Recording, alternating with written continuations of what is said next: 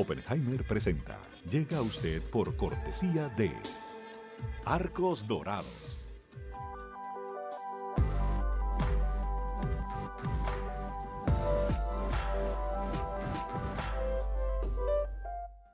En Buenos Aires, Argentina, hay una universidad que cumple con la formación de los profesionales del futuro.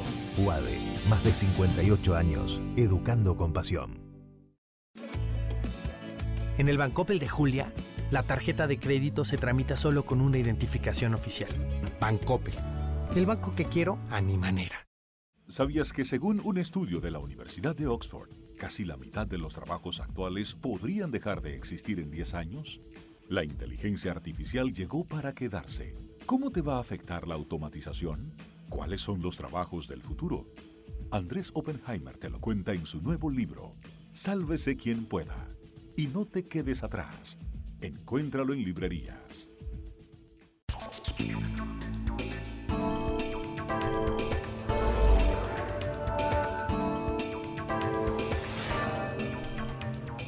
Hola, ¿qué tal? ¿Cómo les va? Soy Andrés Oppenheimer. El tema del día es la elección del ex guerrillero y ex alcalde de Bogotá, Gustavo Petro, en Colombia, y cómo va a cambiar el mapa político latinoamericano.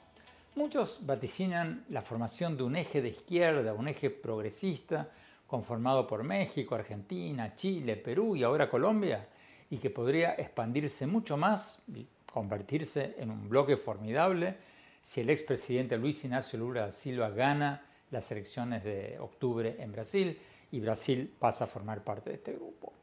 Pero acaba la gran pregunta. ¿Sería algo parecido al bloque que lideró Venezuela hace unos 15 años? ¿O por el contrario, estos gobiernos democráticamente electos van a mantenerse a cierta distancia de las dictaduras de Venezuela, Nicaragua y Cuba? Hoy le vamos a hacer estas preguntas a dos invitados de lujo.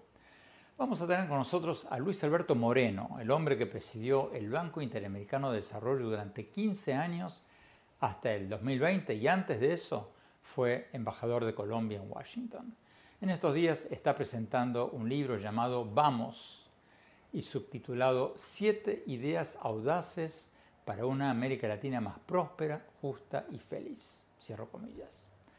Y también vamos a tener desde Bogotá a Sandra Borda, profesora de Ciencias Políticas de la Universidad de los Andes y una conocida analista política de Colombia. Le vamos a preguntar a ambos si creen que estamos ante la formación de un nuevo bloque de izquierda latinoamericano, hasta qué punto estos países se van a acercar a Venezuela, Cuba y Nicaragua, y cuánto apoyo va a tener, especialmente en el Congreso, el nuevo gobierno de Petro en Colombia. Y más tarde en el, programa, en nuestro segmento habitual e innovador de la semana, vamos a destacar a Susana Sierra, una emprendedora chilena que fundó una empresa tecnológica para combatir la corrupción. ¿Escucharon bien? Una empresa tecnológica para combatir la corrupción.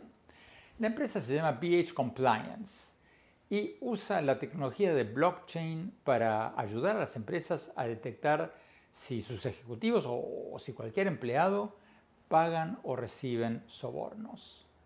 Le vamos a preguntar, ¿cómo es eso? ¿Cómo se puede combatir la corrupción usando nuevas tecnologías?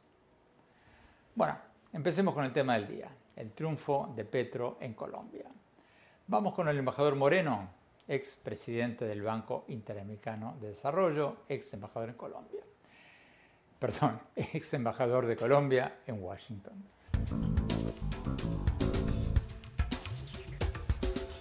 Embajador Moreno, muchas gracias por estar con nosotros. Antes de hablar de su nuevo libro, hablemos de las últimas noticias. Cuéntenos un poco, por favor, si usted cree que el triunfo de Petro en Colombia va a producir lo que muchos llaman una nueva marea rosa, o sea, un nuevo bloque de países de izquierda en América Latina, especialmente si se le suma Brasil después de las elecciones de octubre en Brasil. ¿Vamos a ver realmente un nuevo bloque de izquierda en América Latina o no tanto? A ver, sin duda que, el triunfo de, Gustavo Petro en Colombia es realmente eh, algo que nunca había pasado en Colombia, o sea, nunca había habido un, eh, tanto un candidato eh, de, digamos, de centro derecha como es de izquierda como los que hubo en la segunda vuelta en Colombia. Eh, y esto es un día totalmente nuevo. Eh, y también, como, como mencionas, eh, pues tanto Chile como Perú, como lo que ve uno pasando en Brasil, indiscutiblemente Sudamérica va camino a tener un conjunto de, de gobiernos de izquierda que no es la primera vez que pasa, pero sin duda hoy lo que hay en, en, en Sudamérica, como en el resto del mundo, es eh, todos los incumbentes están siendo derrotados en las urnas. ¿Cómo se imagina este nuevo bloque? ¿Va a ser un bloque confrontacional con Estados Unidos, como el que lideraba Chávez hace 15 años o no? Yo creo que más que un bloque confrontacional, va a ser un bloque que va a ver las diferentes alternativas que tiene América Latina. Creo que va a ser un bloque que entiende eh, que la relación no solamente en lo comercial y político es con Estados Unidos, sino también con el Asia, también con China, y, tomar, digamos, una postura quizás un poco más neutral de cara eh, a los diferentes conflictos del mundo. ¿Y eso es bueno o malo? Bueno, ese, es básicamente eh, un camino para América Latina. Creo que eh, seguramente eso es lo que va a ir evolucionando y ojalá ante ese cambio eh, Estados Unidos también entienda que eh, es muy importante aproximarse a la región de una manera mucho más ambiciosa. Me llamó la atención que Petro dedicó una buena parte de su discurso de victoria a temas de política internacional. ¿Usted cree que Petro va a querer o, va a poder convertirse en un líder de un eje de izquierda en América Latina? Pues esa es siempre la tentación de muchos de los gobiernos de izquierda cuando empiezan, quieren marcar, digamos, una diferencia sobre la base eh, de tener una política internacional, eh, digamos, más eh, asertiva. y claramente, pues Colombia ha estado en los últimos 30 años mucho más alineado y históricamente muy alineado con los Estados Unidos. La pregunta es cómo va a ir, digamos, cambiando esa tonalidad, pero va a ser y seguramente va a tener mucho atractivo al principio, va a tener una audiencia importante y, eh, pero de eso no come la gente. Entonces creo que eh, ahí es donde está precisamente el reto de balancear, digamos, esa parte internacional con la parte doméstica. ¿Y cómo responde a su propia pregunta? O sea, ¿Colombia va a entrar en una confrontación con Estados Unidos? ¿Y este nuevo bloque se va a confrontar con Estados Unidos? Yo creo que es muy temprano para, para digamos, concluir eso. Me parece que eh, lo que ha hecho el gobierno de Estados Unidos es lo correcto, que es no solamente felicitar al presidente electo, celebrar unas elecciones democráticas en Colombia, el propio presidente Biden eh, llamó a felicitarlo el día de ayer, de tal manera que, que, me parece que Estados Unidos está haciendo todo lo correcto, que es eh, mostrar, digamos, el nivel de, de, cercanía que ha tenido siempre y independientemente de que el gobierno sea de centro o derecha, me parece que habrán, como es natural, habrá diferencias. Eh, Petro ha prometido restablecer las relaciones diplomáticas de Venezuela, igual que lo hizo su rival, el candidato perdedor Rodolfo Hernández. Acaba la pregunta, ¿va a haber un acercamiento mayúsculo con el régimen de Maduro o no tanto? Yo creo que es, es positivo el hecho de que Colombia se replantee su relación con Venezuela, independientemente de que haya unas diferencias con el gobierno de Venezuela profundas pero me parece que países vecinos es muy difícil tener una tensión, eh, digamos, política tan profunda. Eh, los temas de la frontera son súper importantes, pero además, yo que hoy más que nunca Venezuela, que ha visto destruir básicamente su, aparato productivo, se puede eh, nutrir muy bien de la producción colombiana y creo que incluso los millones de venezolanos que hoy viven en Colombia tendrían la oportunidad de, utilizar, digamos, esa base productiva de Colombia para poderse eh, convertir, si se quiere, en, en, productores venezolanos desde Colombia hacia Venezuela. Entonces, ¿qué responde a mi pregunta, embajador? ¿Va a haber un acercamiento mayúsculo o no? Yo creo, Andrés, que va a haber un, mayor acercamiento. Eh, eh, incluso hay ya unas declaraciones en la mañana de hoy por parte del presidente electo y estoy seguro que él va a buscar una, relación mucho más próxima con, Venezuela eh, hacia adelante. Bueno, pero concretamente, políticamente, el acercamiento de Colombia con Venezuela se va a traducir, por ejemplo, en un cambio en los votos de Colombia en la Comisión de Derechos Humanos de las Naciones Unidas?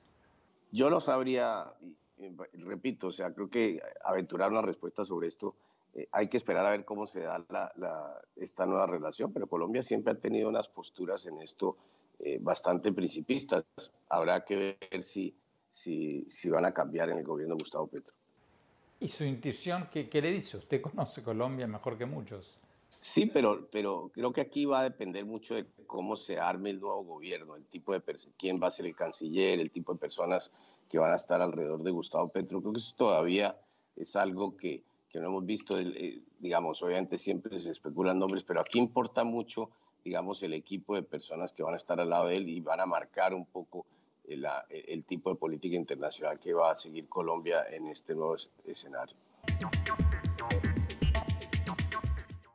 Tenemos que no corte. Cuando hablamos, seguimos hablando con el embajador Moreno sobre el futuro de Colombia y el futuro de América Latina. No se vayan, ya volvemos.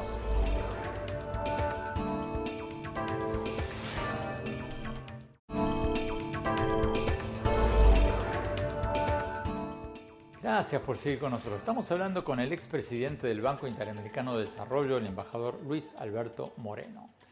Como les contábamos antes, Moreno presidió el BID durante 15 años hasta el 2020 y ahora acaba de sacar un libro titulado Vamos. Moreno conoce la economía y la política latinoamericana como pocos y conoce personalmente a casi todos los presidentes de la región. Sigamos con la entrevista.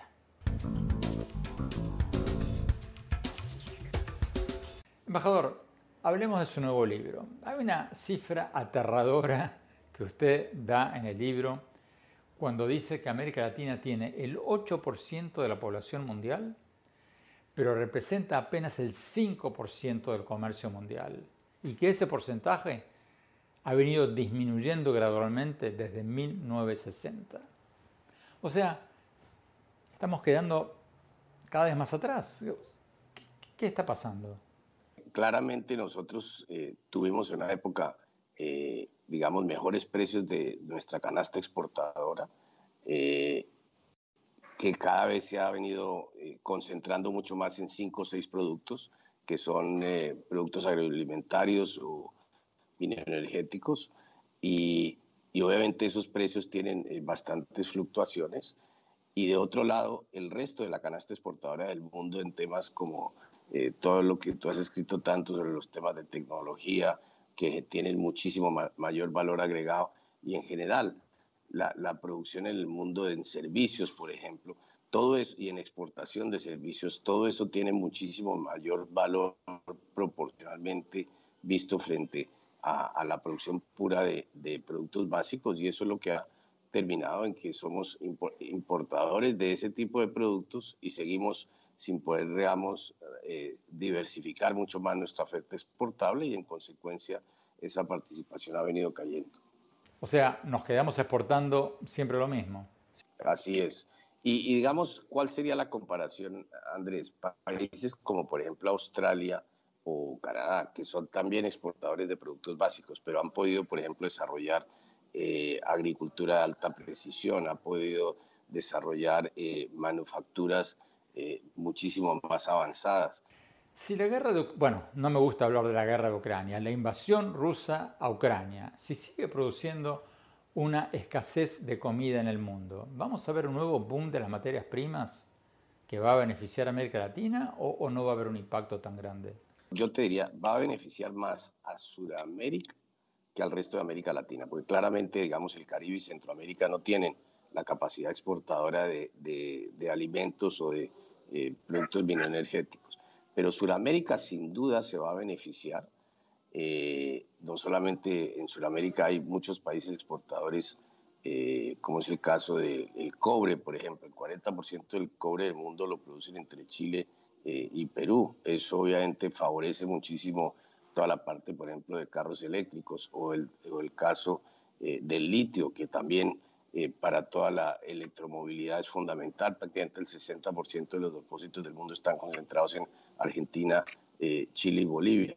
Eh, y eh, la parte de alimentos, indiscutiblemente, sobre todo la exportación de granos en países como Argentina y Brasil, son muy, muy potentes. También eh, en, en, otros países hay, gran producción de, de, alimentos, de tal manera que eso nos va a servir eh, y, y, es una gran oportunidad y creo que re, pocas regiones en el mundo tienen la capacidad exportadora de alimentos que hoy tiene Sudamérica.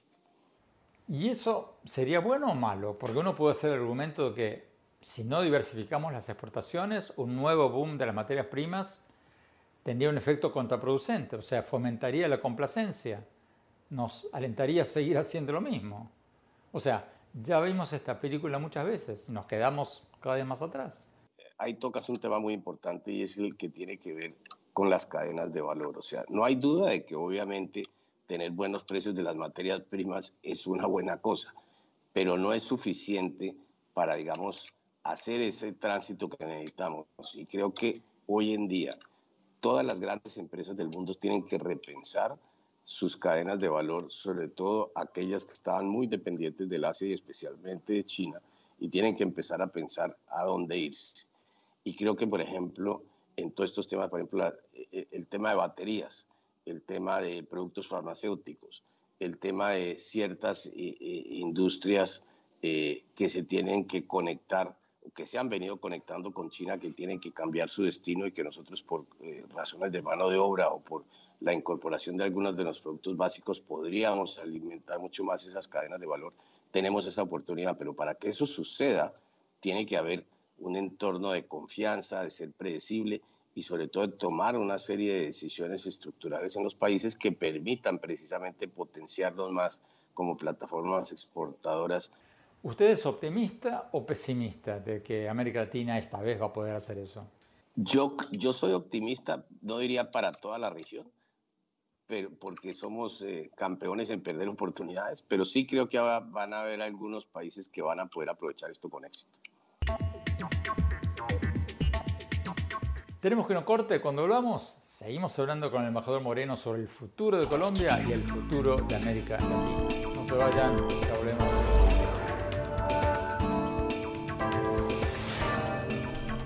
Hola, soy Andrés Oppenheimer. Los invito a visitar mi blog en el sitio de internet andresoppenheimer.com. Ahí pueden encontrar mis artículos y mis programas de televisión. Y si se registran en el blog, les vamos a mandar por correo electrónico un extracto de mi libro Sálvese quien pueda, sobre cuáles son los empleos que tienen más futuro. Los espero.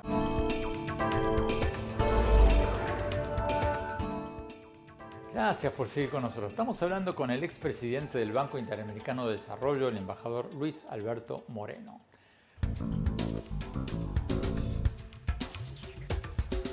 El presidente electo de Colombia está hablando mucho de aumentar la integración comercial latinoamericana, pero usted dice en su libro que América Latina ya firmó 76 acuerdos comerciales, casi la mitad de ellos entre los mismos países de la región y seguimos siendo una de las regiones menos integradas del mundo. ¿Usted cree que este nuevo grupo de países de izquierda va a poder avanzar en ese tema, en la integración latinoamericana? Bueno, esa, eh, como bien dices, Andrés, es una gran frustración de hace muchos años. Hay cantidades de organizaciones creadas precisamente para avanzar en la integración latinoamericana. En la opinión pública latinoamericana, más del consistentemente las encuestas que se hacen demuestran que eh, hay mucho más interés en la integración eh, latinoamericana que en cualquier otra parte del mundo y sin embargo los problemas radican en lo micro, radican en los sistemas de transporte, en la conectividad, en lo que pasa en los puertos, en lo que pasa en los puntos eh, de entrada de un país a otro, las demoras en las aduanas, para eso se han venido, por ejemplo, creando las llamadas ventanillas únicas. Me llamó la atención el dato sobre el atraso de la infraestructura que usted señala. Usted dice que la falta de caminos, por la falta de inversión, hace que los agricultores del norte de Argentina tarden más en llevar sus cereales en camión del norte del país al centro del país, a Rosario, por ejemplo, que llevarlos de Rosario en barco hasta China. Así es. Y ese es el tipo de problemas que, no hemos podido resolver, que está fundamentalmente, llamaría yo, eh, en lo micro. Y lo otro, un tema muy importante, Andrés, es el siguiente. Esa cantidad de acuerdos comerciales no se hablan entre sí, es decir, todos tienen diferentes tipos de normas, de normas de origen, de normas sanitarias en algunos casos. El hecho de poder integrar todos esos acuerdos en acuerdos únicos que sean iguales para las partes es lo que le permite al sector privado situarse, vamos a decir, en Argentina para ser parte de la producción eh, en, en Brasil o con destino a Perú, a Colombia, en fin, ese tipo de, de armados eh, en los acuerdos no existe. Su libro lleva el subtítulo Siete ideas audaces para una América Latina más próspera, justa y feliz. ¿Cuál sería la principal idea audaz que usted propone en el libro? No, yo, yo diría que, que, es como concentrarse en temas centrales. No hay duda de que el problema endémico que hemos tenido durante de, siempre ha sido la enorme desigualdad y tenemos que atacar de manera muy concentrada esa desigualdad. Y eso pasa por un tema sobre el cual, Andrés, tú has escrito tantas veces y es el que tiene que ver con la educación y la tecnología. Y mientras que nosotros no resolvamos con éxito estos dos rezagos, no vamos a poder cerrar o empezar a cerrar con éxito la desigualdad. ¿Cuál otro? Bueno, lo otro es tener gobiernos predecibles, o sea, para que un país pueda traer capital y nosotros vamos a tener que tener eh, que importar capital por un tiempo importante, tener gobiernos predecibles es muy importante. dedicarnos a ampliar mucho más nuestra eh, producción en temas como lo que se ha venido llamando la, economía naranja, o sea, poner en valor eh, toda esa diversidad cultural que tenemos, que se puede eh, que, puede ser mucho más eh, global. Eh, todos los temas de inclusión son fundamentales. Embajador Moreno, muchísimas gracias. Tenemos que ir a un corte. Cuando volvamos, vamos a preguntarle a la cientista política colombiana Sandra Borda cómo ve ella el futuro gobierno de Gustavo Petro en Colombia. No se vayan, ya volvemos.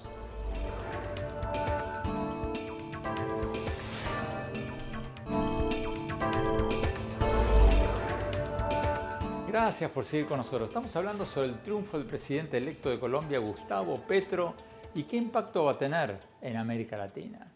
Tenemos con nosotros a la profesora de Ciencias Políticas Sandra Borda, de la Universidad de los Andes, en Bogotá.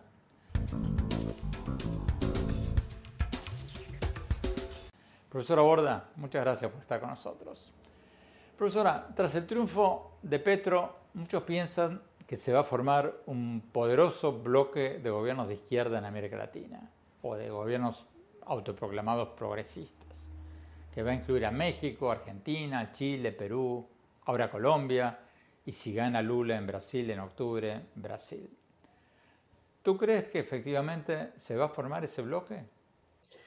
Yo creo que sí, pero creo que va a ser un bloque de izquierda muy distinto al que vimos hace algunos años con la ola rosa. No creo que se trate otra vez de, esta, de estas nuevas formas eh, de integración de izquierda que rechazan la presencia de Estados Unidos eh, y que les importa muy poco el, régimen democrático como regla de juego. Creo que lo que vamos a ver es un poco distinto. Incluso en, su discurso de victoria, Petro lo decía, quiere un sistema de integración progresista, pero que incluya a Estados Unidos y que plantee un diálogo en otros términos y, con otras formas eh, con, la potencia del norte. Así que creo que, que seguramente sí vamos a estar empezando a ver un bloque eh, de izquierda, pero un bloque, como digo, comprometido con la democracia y comprometido con el discurso de derechos.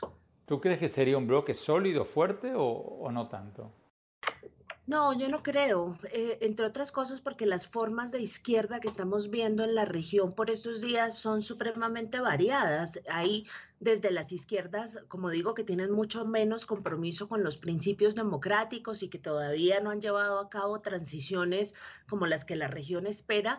Hay izquierdas eh, que tienen fuertes raíces en los movimientos clásicos de izquierda latinoamericano de hace varias décadas. Yo creo que, por ejemplo, Gustavo Petro tiene esos vínculos, ¿no? Los partidos tradicionales, viejos, históricos de izquierda están presentes en su organización y creo que hay otras formas, como por ejemplo la de Boric en Chile, que es una izquierda eh, que, que le pone atención a temas mucho más contemporáneos, que tiene muchas menos raíces así de históricas y está pensando eh, en medio ambiente, está pensando en género, está pensando en raza, cosa que también hace un poco la izquierda de Gustavo Petro, aunque de formas distintas, pero, pero creo que va a ser una izquierda muy variada. Yo, yo honestamente no creo que vayan a llegar a un consenso tan rápido como el que se llegó en las épocas de UNASUR entre Correa, Lula, Chávez y demás, en donde se compartía una suerte de modelo de Estado eh, relativamente uniforme. Creo que estas izquierdas son mucho más diversas,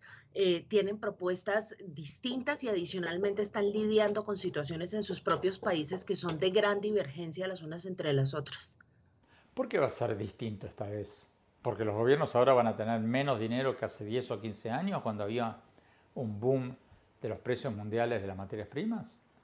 Sí, esta, esta va a ser una época más difícil eh, para la izquierda. Primero, vienen de la pandemia y del confinamiento, cosa que produjo una presión enorme en el gasto fiscal y en, digamos, en el tamaño y en la eficiencia del Estado. Muchos de los gobiernos que están llegando en este momento, por ejemplo, en el caso de Colombia, van a llegar a enfrentar unas arcas del Estado prácticamente desocupadas y a tratar de encontrar recursos para implementar sus políticas eh, de asistencia social, que son las razones por las cuales fueron elegidos sin tener muchos recursos. Y adicionalmente, muchas de estas izquierdas tienen unos compromisos grandes con terminar la exploración de recursos energéticos. En el caso de Colombia, Gustavo Petro, por ejemplo, ha prometido que quiere eh, parar la exploración de petróleo. Entonces, digamos, esta es el, programa de sustitución energética sumado a la precaria condición de las arcas del Estado, creo que los va a poner en una condición muy difícil para tener los recursos suficientes y, y poner a andar sus políticas sociales y económicas. Em, luego, yo creo que esta izquierda va a ser una izquierda mucho más moderada en el gasto, va a ser una izquierda mucho más responsable con el manejo de la burocracia del Estado y creo que va a ser una, una izquierda que por motivos estructurales simple y sencillamente no va a tener, eh, digamos, las herramientas para llevar a cabo el asistencialismo como se hizo en el pasado. Entonces, creo que vamos a ver un experimento muy distinto. ¿Cómo te imaginas la relación de Petro con Maduro?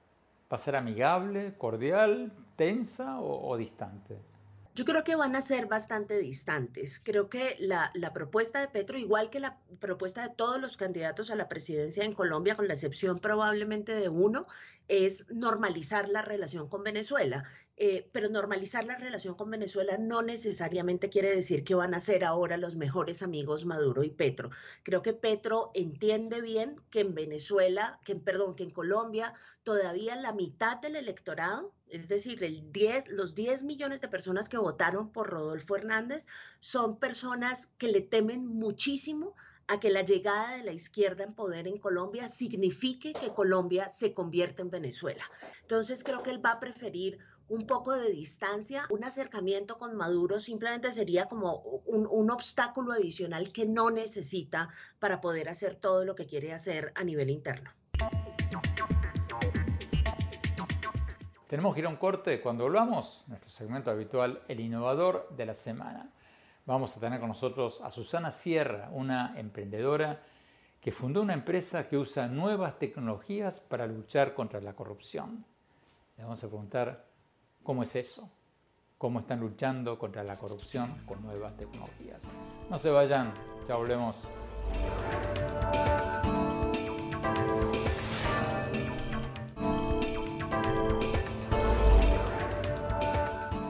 Gracias por seguir con nosotros. Vamos a nuestro segmento habitual, el innovador de la semana. Hoy vamos a destacar a Susana Sierra, una emprendedora chilena que fundó una empresa tecnológica para combatir la corrupción. Menuda tarea.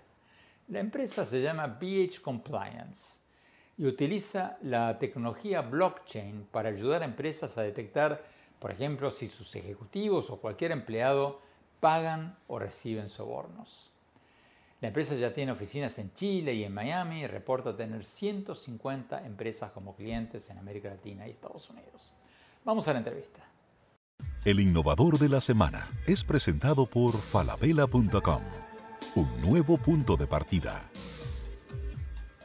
Susana Sierra, muchas gracias por estar con nosotros. Susana, cuando en los medios nosotros hablamos de corrupción, generalmente hablamos de corrupción gubernamental, pero hablamos muy poco de la corrupción en la empresa privada. ¿Por qué es importante hablar de la corrupción a nivel empresarial? Así es, bueno, efectivamente generalmente asociamos la corrupción al sector público, pero debemos de recordar que para que exista corrupción tienen que haber dos partes. Y la mayoría de los casos que nos encontramos de corrupción, sobre todo en Latinoamérica, vemos que hay empresas al otro lado eh, que también están cayendo en este juego. O sea que en cada escándalo de corrupción hay una mano que da y una mano que recibe. O sea, en este caso la mano que da sería la empresa privada.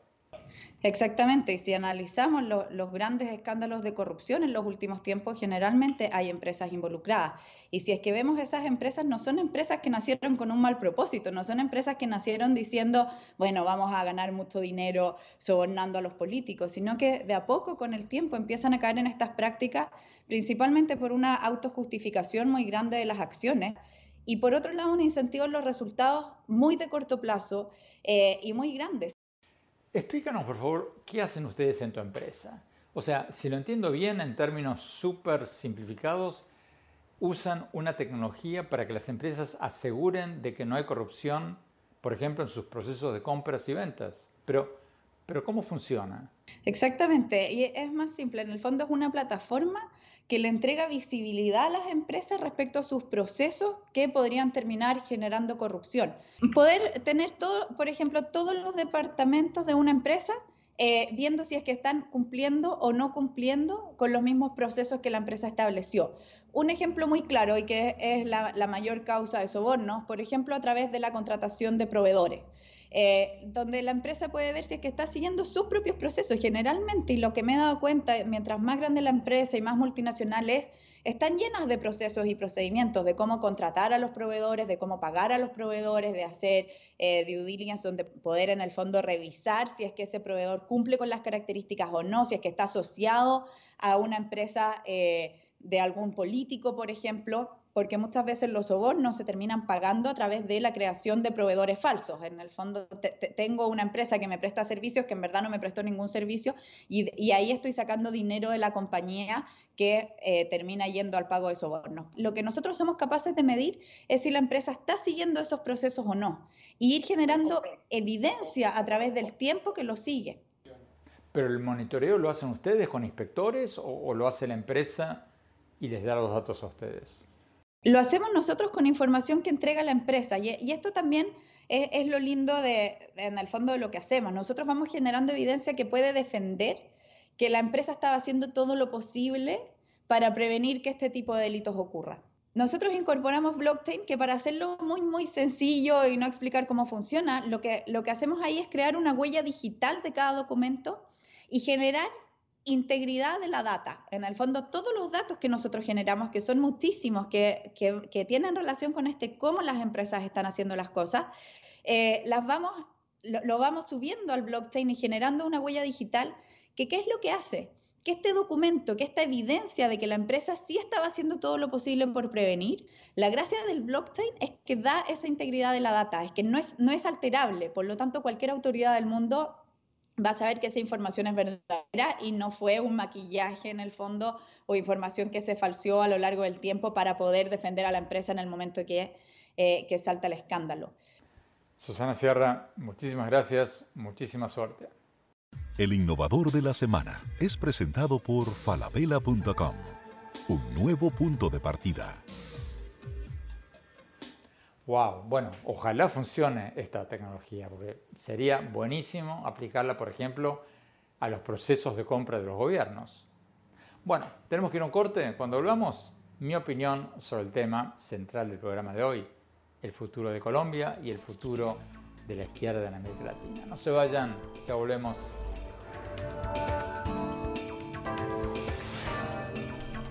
En falabella.com la calidad la dejamos en manos de expertos. Creo que hemos encontrado el Santo Grial 3.0. Aprobado, aprobado, aprobado. ¡Uh, caracoles! Miles de marcas, miles de emprendedores, la mejor calidad. Todo lo que necesitas está en el nuevo falabella.com. Descarga la app. Hola, soy Andrés Oppenheimer. Los invito a visitar mi blog en el sitio de internet andresoppenheimer.com. Ahí pueden encontrar mis artículos y programas más recientes. Y si se registran ahí, les vamos a mandar por email un extracto de mi libro Sálvese quien pueda, sobre cuáles son los empleos con más futuro. Los espero. Gracias por seguir con nosotros. Mi opinión sobre el tema con el que arrancamos el programa de hoy, el triunfo del ex guerrillero y ex alcalde de Bogotá, Gustavo Petro, en las elecciones de Colombia. Mi primera reflexión es que Colombia merece un aplauso por la civilidad con que el candidato perdedor, Rodolfo Hernández, y el presidente saliente, Iván Duque, aceptaron la victoria de Petro. Fue un ejemplo de democracia, que ojalá tuviéramos, por ejemplo, en Estados Unidos, donde el expresidente Trump todavía se rehúsa a aceptar su incuestionable derrota en las elecciones del 2020. O sea, en ese sentido, Colombia le dio una lección de democracia al propio Estados Unidos. En segundo lugar, concuerdo con lo que nos dijo nuestra invitada Sandra Borda, de que el triunfo de Petro sí probablemente va a dar lugar a un nuevo bloque de izquierda en América Latina conformado por México, Argentina, Chile, Perú y ahora Colombia. Y si gana el expresidente Lula en las elecciones de octubre en Brasil, se le sumaría Brasil y bueno, sería un bloque gigantesco.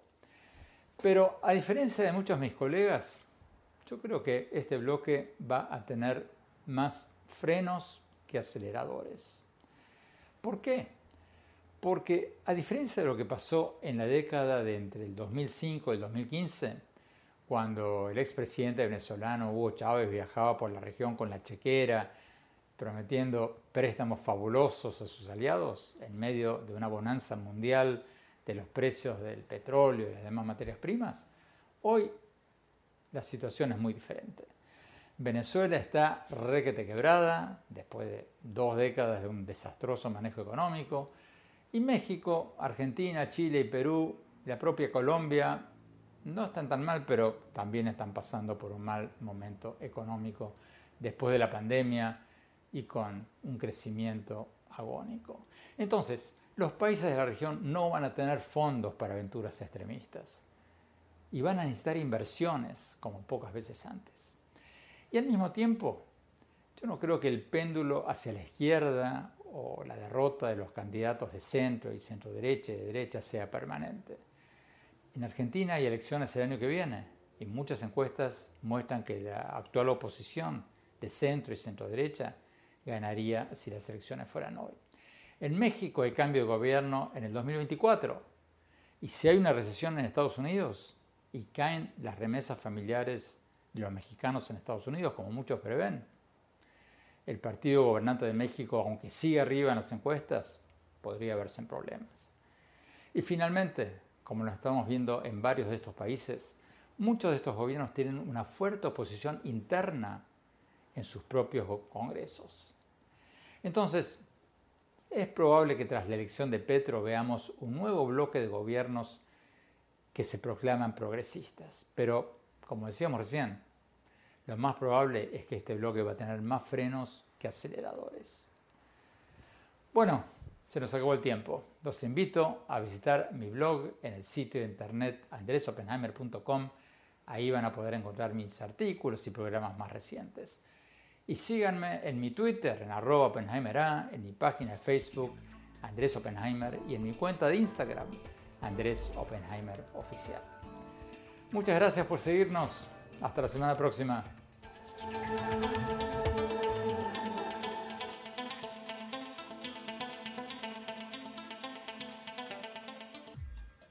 Oppenheimer presenta. Llega a usted por cortesía de Arcos Dorados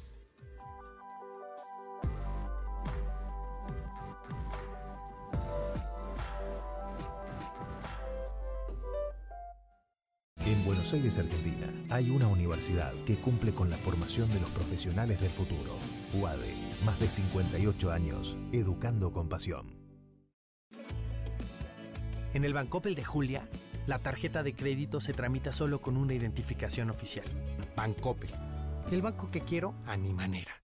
¿Sabías que según un estudio de la Universidad de Oxford, casi la mitad de los trabajos actuales podrían dejar de existir en 10 años? La inteligencia artificial llegó para quedarse. ¿Cómo te va a afectar la automatización? ¿Cuáles son los trabajos del futuro? Andrés Oppenheimer te lo cuenta en su nuevo libro, Sálvese quien pueda. Y no te quedes atrás. Encuéntralo en librerías.